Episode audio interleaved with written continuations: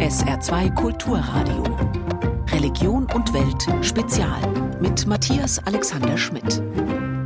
Hallo, schön, dass Sie zuhören. Wir sind mittendrin im Sommer und da gibt es für viele nichts Schöneres, als mit dem Zelt oder Wohnwagen loszuziehen und nah dran an der Natur das Gefühl von Freiheit und einem Leben ohne großartigen Luxus zu leben. Aber dann geht es nach dem Urlaub zurück in die eigenen vier Wände, zurück zum Komfort. Das eigene Haus mit großzügiger Wohnfläche ist ja im Saarland besonders beliebt. Hier ist die Eigenheimquote im bundesweiten Vergleich sogar am höchsten. Aber es gibt auch Saarländerinnen und Saarländer, die haben eine unkonventionelle Vorstellung davon, wie und wo sie leben möchten. Leben auf kleinstem Raum, das ist es, was ihnen vorschwebt. Ein Tiny House, ein Haus im Mini-Format also. Und das ist mehr als nur ein Dach über dem Kopf. Es geht eher um eine Lebenseinstellung, hat Sarah Sassou herausgefunden. Reinspaziert. Ja, da sind wir schon gleich mittendrin in meinem kleinen Reich. Birgit steht in ihrem Tiny House. Es riecht nach warmem Holz. Licht fällt durch die Fenster und durchflutet das kleine Häuschen. Birgit, Ende 50, groß und schlank, die langen Haare hat sie hochgesteckt, trägt Jeans und T-Shirt. Das ist ihre Arbeitskleidung. Beim Zuschneiden von Holz für ihr Schlafpodest oder beim Verputzen der Wände wird man eben dreckig. Denn so gut es geht, baut Birgit ihr kleines Haus selber. Also bis auf die Balken da oben, die haben da mir natürlich Kumpels geholfen, aber ansonsten habe ich alles äh, den Hanfkalk selbst angerührt, angemischt, Ständerwerk selber gemacht, die Platten alle dran gemacht, also alles selbst. Das Haus hat alles, was man zum Wohnen braucht. Küche und Bad auch, aber eben viel komprimierter. Hier baue ich mir noch einen Wintergarten dran. Das heißt, ich habe hier unten 21 Quadratmeter, habe das Schlafloft mit 9 Quadratmetern und der Wintergarten sind auch noch mal so 8 bis 9 Quadratmeter. Den meisten Platz nimmt der Wohnbereich mit dem Sofa ein. Also hier drunter habe ich halt so ein Podest, dass man hier ein komplettes ähm, Gästebett rausziehen kann. In das Einfamilienhaus, das sie vor Jahren gebaut hat und in dem sie derzeit noch lebt, passt viel mehr rein. Zu viel, findet sie. Es ist einfach zu groß geworden für sie. Birgit lebt allein, der Sohn ist erwachsen und aus dem Haus. Sie will nun etwas Neues beginnen, etwas anderes. Aber die guten Erinnerungen aus dem Altenheim sollen zumindest teilweise auch ins Tiny House. Das ist mir ganz, ganz wichtig. Also äh, auch gewisse Dinge, die mir einfach was bedeuten, die möchte ich auch hier haben. Und die haben hier jetzt eine andere Funktion, aber sie sind immer noch da. Das Sofa, das, das war also, ähm, ich habe mit meinem Papa zusammen das Haus gebaut und das war immer so seins, wo er gesessen hat. Und die, die Schränke hier auch. Hier war ich damals ganz stolz drauf. Aber ich möchte, dass es alles auch wieder so einen Platz hat, weil es eigentlich immer so noch das Frühere ist. Das ist für mich einfach was Schönes. Das hat, hat einen schönen Übergang. In Deutschland liegt die Wohnfläche pro Kopf bei 47,7 Quadratmetern, so die Statistik des Umweltbundesamtes für das Jahr 2022. Birgit ist mit ihrer Wohnfläche weit darunter. Und das bewusst. Möglicherweise liegt das auch an ihrer Herkunft, hat sie sich überlegt. Ich komme aus Hamburg und die Familie, die hatten alle Reihenhäuser, aber winzig klein. Das ist nicht so wie hier, wo man sagt, okay, man baut mit zwei Personen 150 Quadratmeter. Ach komm, 20 Quadratmeter mehr. Je größer, desto besser. Und in Hamburg kostet schon das Grundstück so viel wie hier. Grundstück mit einem kompletten Haus drauf. Also baut man klein. Und dann hat man Reihenhäuser, in denen man dann vielleicht mal mit fünf Personen wohnen muss und wo man einfach den Platz ausnutzen muss. Bei dem Projekt Tiny House geht es für Birgit aber um mehr als nur günstig im eigenen Haus zu wohnen. Sie will ihr Leben nach ihren Vorstellungen leben. Freunde, Bekannte und Nachbarn verfolgen neugierig, was da bei Birgit gerade passiert. Etliche auch, die gesagt haben, oh ja, das wäre eigentlich auch mal nachher, wenn die Kinder aus dem Haus sind und ich bin alleinstehend und ja, warum dann nicht? Weil ich sehe bei uns, wir haben alle zusammen gebaut, vor 30 Jahren, als alle Kinder klein waren. Und jetzt sehe ich rundherum, die Kinder sind fast alle aus dem Haus. Und dann sitzen sie halt zu zweit in einem Riesenhaus. Die Frau putzt dann von morgens bis abends klar, wer es gern macht, ja, aber das ist nicht meine Art zu leben. Ich möchte lieber raus in die Welt. Ich möchte, ich möchte auch wegfahren. Ich möchte auch Dinge erleben, aber ich brauche dafür keinen großen Wohnraum. Vor allem mit dem Leben im Überfluss hat sie sich nicht mehr wohlgefühlt. Die Entfernung von der Natur. Ein Tiny House im Grünen. Das soll jetzt also ihre Erfüllung sein.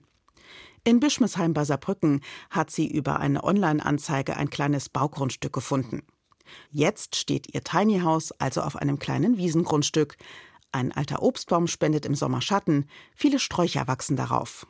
Aber einfach so eine Bretterbude aufstellen und einziehen, Das geht bei einem Tiny House nicht, sagt Birgit. Man braucht aber alles, was man auch für ein großes Haus braucht. Architekten, man braucht einen Bauantrag, man braucht einen Statiker. Die Kosten drumherum, die sind hoch. Genauso hoch wie beim Einfamilienhaus. Im Moment bin ich jetzt bei so 65.000 Euro. Und doch, das Leben im Tiny House wird am Ende für Birgit preiswerter sein als ein Einfamilienhaus. Die Nebenkosten sind natürlich niedriger. Birgit hat ihr Haus, so wie es das Gesetz vorschreibt, gedämmt. Sie heizt mit einem Holzofen. Nach und nach sollen Dachbegrünung und Solartechnik dazukommen, damit sie so autark wie möglich leben kann, ohne dafür ein Vermögen zu investieren. Dadurch sind Tiny Houses für immer mehr Menschen eine Überlegung wert. In Bischmesheim ist Birgit bislang die einzige. Ihr Tiny House eine Attraktion. Oh, was machen Sie? Oh, das ist ja interessant. Also sehr viel Interesse, auch positives Interesse, also auch nicht, oh Gott. Habe aber auch natürlich Leute, die sagen, hm, wie kannst du nur, das könnte ich nicht. Über solche Reaktionen ärgert sie sich nicht wirklich. Sie beschäftigt gerade mehr, dass der Energieversorger noch immer auf sich warten lässt, denn sie braucht den Anschluss ans Strom- und Wassernetz. Das ist die Vorschrift. Für sie ist das Tiny House ein Lebenstraum, den sie sich nun, ein paar Jahre vor der Rente, erfüllt. Ich gehe zur Tür raus und da kann ich kilometerweit laufen. Ich habe einen Hund, einen großen. Da habe ich alle Gelegenheit, die ich, die ich brauche. Und das ist das, das ist meine Freiheit. Es ist mein, mein, wirklich mein Wunsch zu leben. Eines Tages fällt dir auf, dass du 99% nicht brauchst. Du nimmst all den Ballast und schmeißt ihn weg, denn es reißt sich besser mit leichtem Gepäck.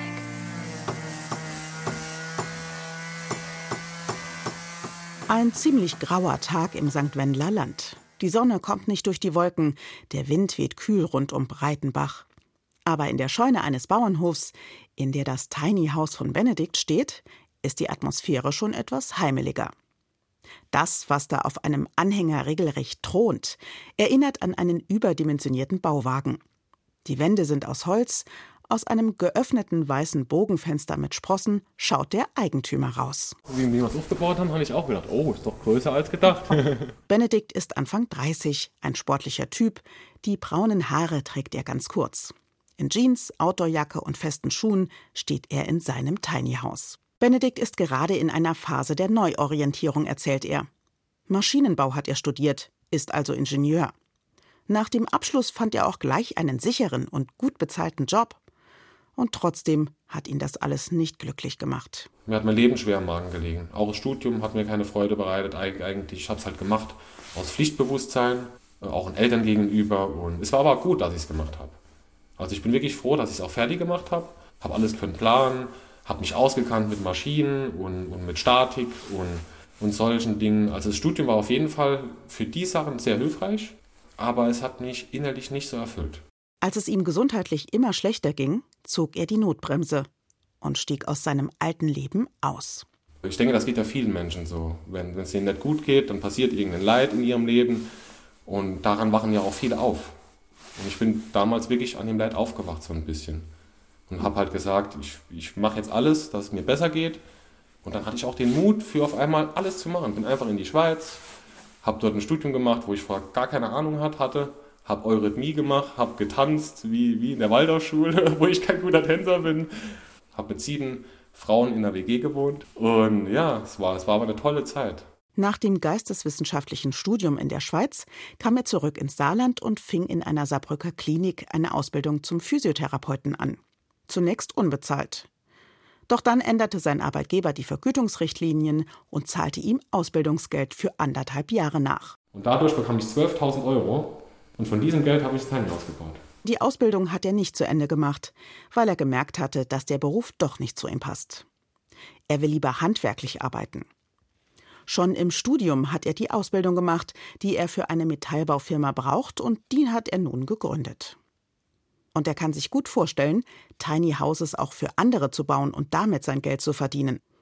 Aber jetzt ist erstmal viel wichtiger, auszuprobieren, ob das Leben im Tiny House zu ihm passt. Bis er endlich einziehen kann, ist innen noch ein bisschen was zu tun. Nicht nur im Haus, auch bei ihm selbst. Während Benedikt alleine rumwerkelt, spürt er, was genau die womöglich größte Herausforderung für ihn sein wird.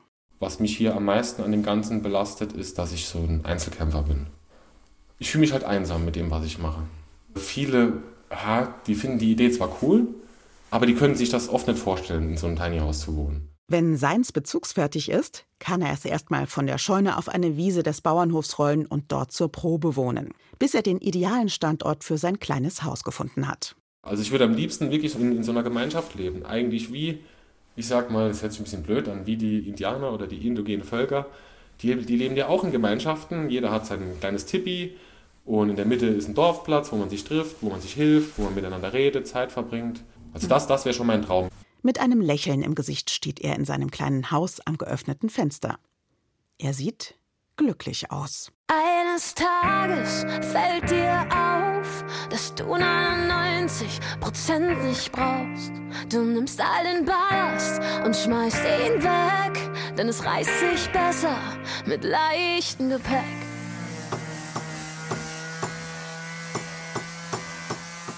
Birgit und Benedikt haben das geschafft, wovon Astrid noch träumt.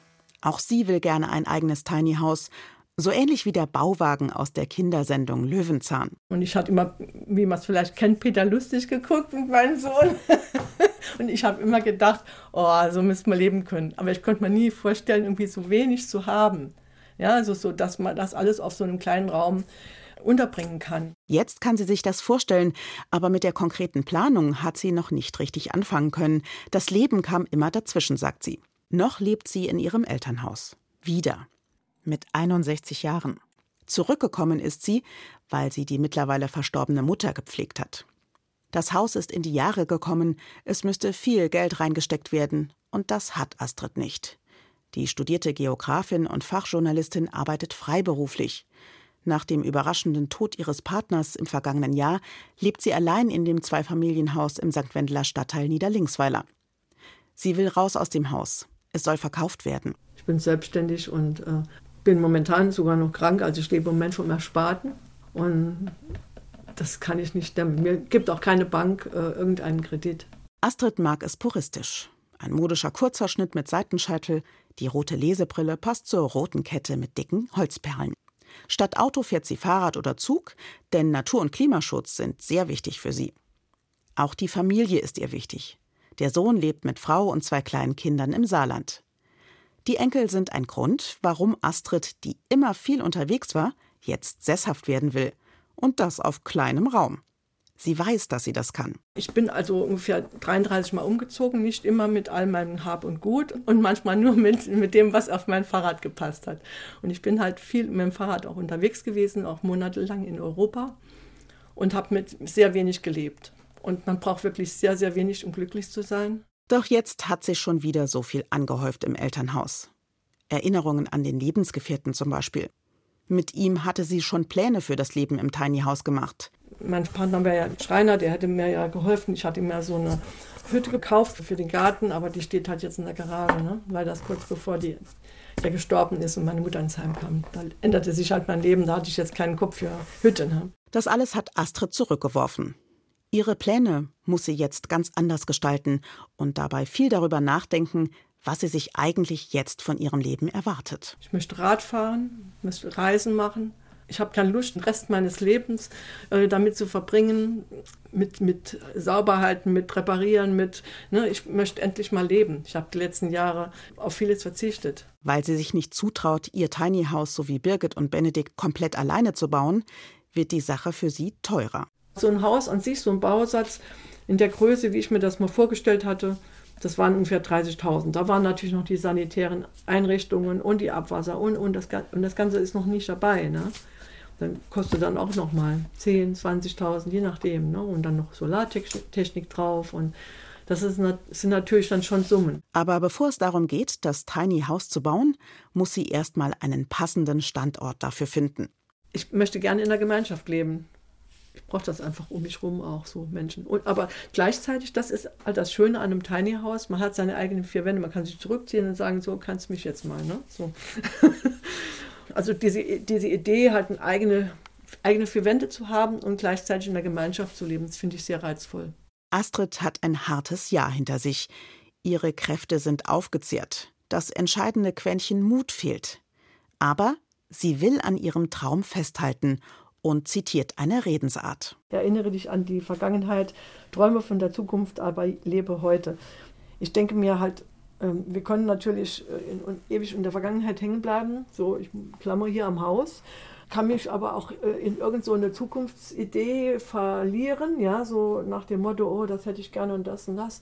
Aber komm nicht in die Pötte. Also das heißt, ich soll dir jetzt täglich leben, die jetzige Zeit nutzen. Ich will ja auch nicht irgendwie jahrelang noch jetzt dran rumbauen. Ne? Ich will ja auch leben.